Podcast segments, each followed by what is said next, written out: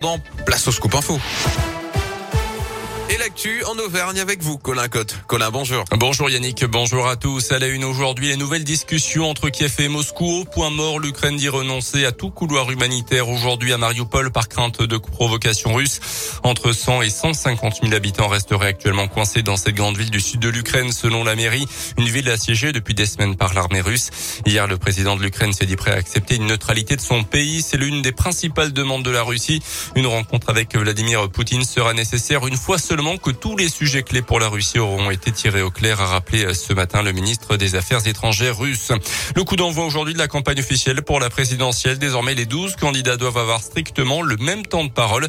À moins de deux semaines du ce premier tour le 10 avril, près de 4 électeurs sur 10 se dire sûrs d'aller voter mais n'ont pas encore fait leur choix.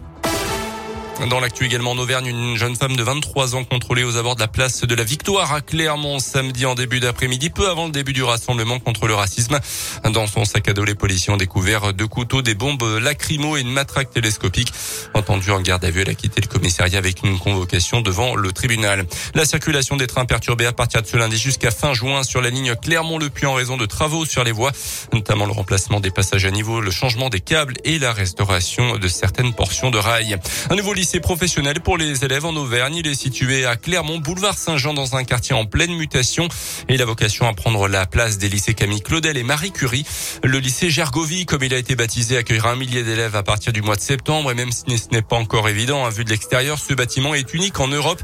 Il a été construit sur une surface de 16 000 mètres carrés avec une ossature bois et en paille. Les précisions de son architecte Jean-Pierre Rambourdin des matériaux que nous connaissons depuis des siècles, le bois, la paille aussi qui sert d'isolation thermique sur toutes les façades, et ensuite tous les matériaux qui sont à l'intérieur et qui servent de finition, par exemple des faux plafonds qui sont en fibre de bois compressée. On a sous nos pieds un revêtement linoléum, donc à base de lin. On a des peintures qui sont par exemple des peintures recyclées. C'est pour apporter un confort d'utilisation, mais à tous les niveaux, que ce soit en termes d'acoustique, que ce soit en termes d'ambiance, et puis évidemment dans une ambiance saine, c'est-à-dire qu'on n'a pas d'émanation de produits divers et variés qui viendront polluer l'atmosphère.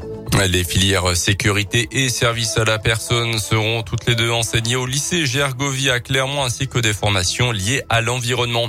À retenir aussi ces dégradations à l'école Anatole France à Clermont, une ou plusieurs personnes ont pénétré vendredi soir à l'intérieur de l'établissement selon la montagne. Des pots de peinture ont notamment été renversés. Une enquête a été ouverte. Les sports avec l'ouverture des billetteries pour deux matchs importants pour la SM face à Leicester le 10 avril et puis pour le Clermont Foot face au PSG, ça sera la veille au soir.